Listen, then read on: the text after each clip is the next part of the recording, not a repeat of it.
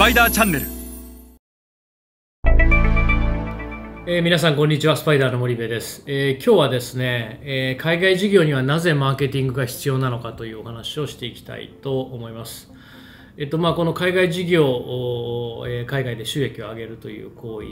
に際してなぜマーケティング力が重要なのかということなんですが、まあ、実はこれ国内の事業においても当然ながら必要でマーケティングというのは、まあ、国を問わずどこで事業をやる上でも、まあ、実は絶対的に必要であると。ただ一方で国内の事業を語るときにはやっぱりマーケティングよりも先に営業力がこう来てしまうし特にその売り上げを上げるっていうことに関してはマーケティングをどうこうというよりももやっぱり営業力をどうこうするという議論の方がまあ積極的になされてしまうと、まあ、これ当然のことなわけなんですけど一方で、えー、海外特にアジア新興国の場合だとこの営業力だけで、えー、海外で収益を上げようとしてもどうしても空回りしてしまってえマーケティング力が必要だということに陥るわけなんですがじゃあなぜ国内では営業力で海外ではマーケティング力なのかということを今日お話をしていきたいと思います。でこのことが理解できるとその自分たちがどういうスキルセットを持って海外事業に挑むべきなのかもしくは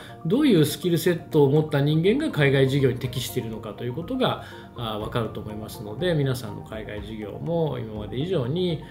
進化をさせることができるんじゃないかなというふうに思います。日頃よりスパイダーチャンネルをご覧いただき誠にありがとうございます。森部和樹の新刊この一冊で全てがわかるグローバルマーケティングの基本が出版されました。ぜひお近くの書店 Amazon でお求めください。番組概要欄のリンクも合わせてご覧ください。今後とも森部和樹とスパイダーチャンネルをよろしくお願いいたします。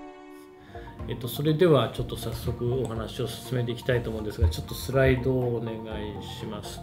えっと、1枚目のスライド、まあ、あのマーケティングの定義のお話からまずやっていきたいんですけどマーケティングって一体何だということなんですが、まあ、あのマーケティングの父であるフィリップ・コトラーはマーケティングをものをこう企画して、えー商品を企画して、まあ、市場調査をしてで商品を企画してで商品を開発して生産して、まあ、管理して流通網を作って流通に流して販売促進して営業活動をしてそして代金回収をしてアフターサービスをするこの一連の業務全てをマーケティングだというふうに言ってるわけなんですよね。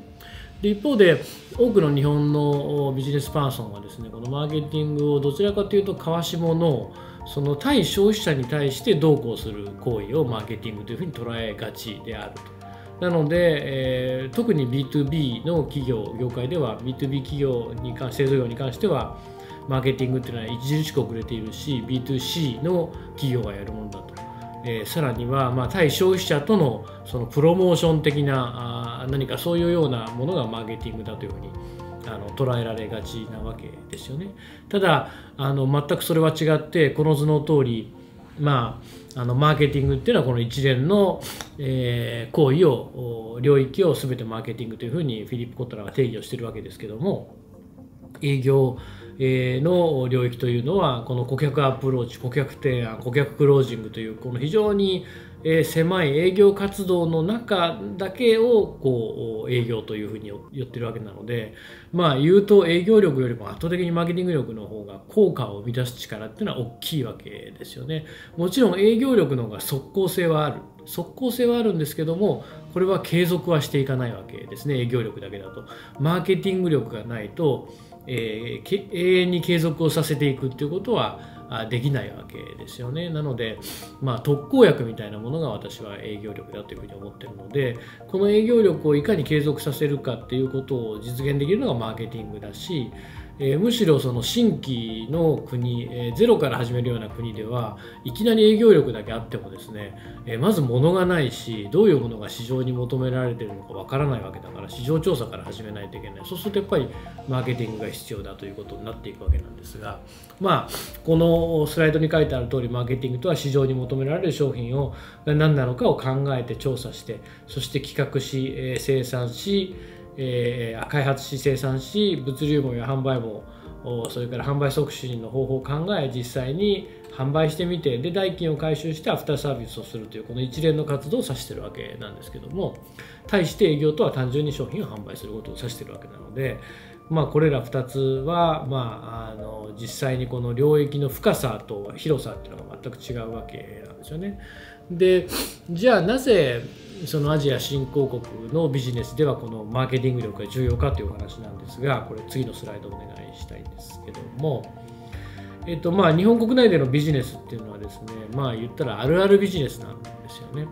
あの皆さんの会社の知名度もあるし消費者の支持だってあると。これ B2B の企業であれば、まあ、ユーザーの支持があるわけですよね。で、えー、B2C だったら小売りの信頼もある、えー、B2B は小売りは関係ないので、えー、それから販売チャンネルのもうすでに存在してますよ、まあ、これは直販だろうが、えー、中間流通を使おうが、えー、販売チャンネルもありますと。でノウハウもあるしオペレーションも回ってるわけですよね。なので全てがあるある尽くしのビジネスを実は国内ではやってて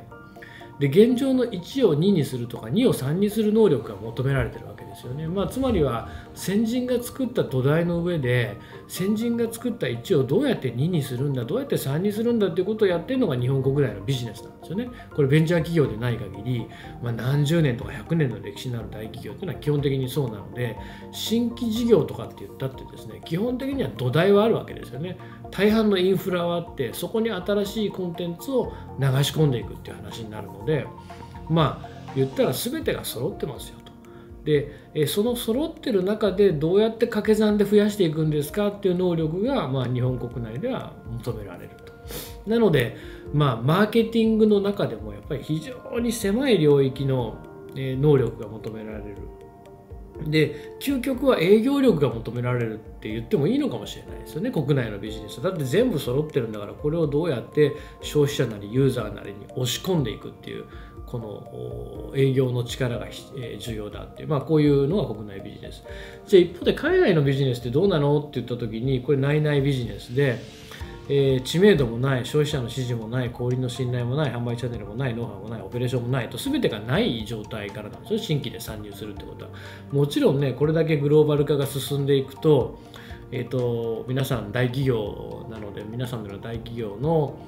えー、会社名はもちろん聞いたこともあると。聞いたこともあるし知っているのかもしれない。流通事業者も小売も知ってるのかもしれない。ただそのじゃあ他の欧米の先進的なグローバル企業とか現地のローカル企業と比べてどうかってやっぱり知名度は圧倒的に少ないし B2C なら消費者の支持もないし B2B ならユーザーの支持もないしで小売の信頼だってやっぱりえー、そんなに大きいものではないとで販売チャンネルだってまだ脆弱だし、えー、ノウハウだとオペレーションだってまだまだ回してる年数が全然国内と比べたら違うわけですよね。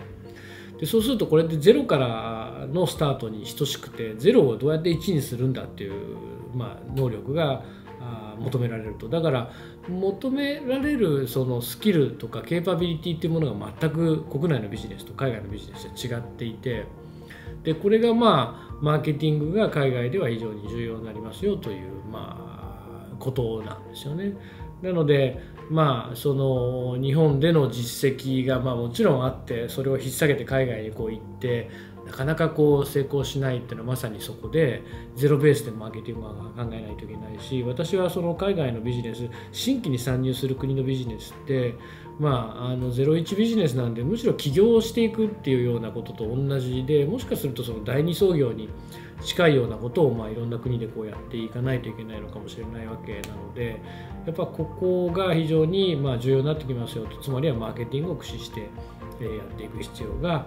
まああるんですよということになるのでまああの人もですね個も組織もいかにこのマーケティングをベースとして物事を組み立てていけるかということは多分非常に重要でそういう力を持った人がえー、海外の事業をやるべきだし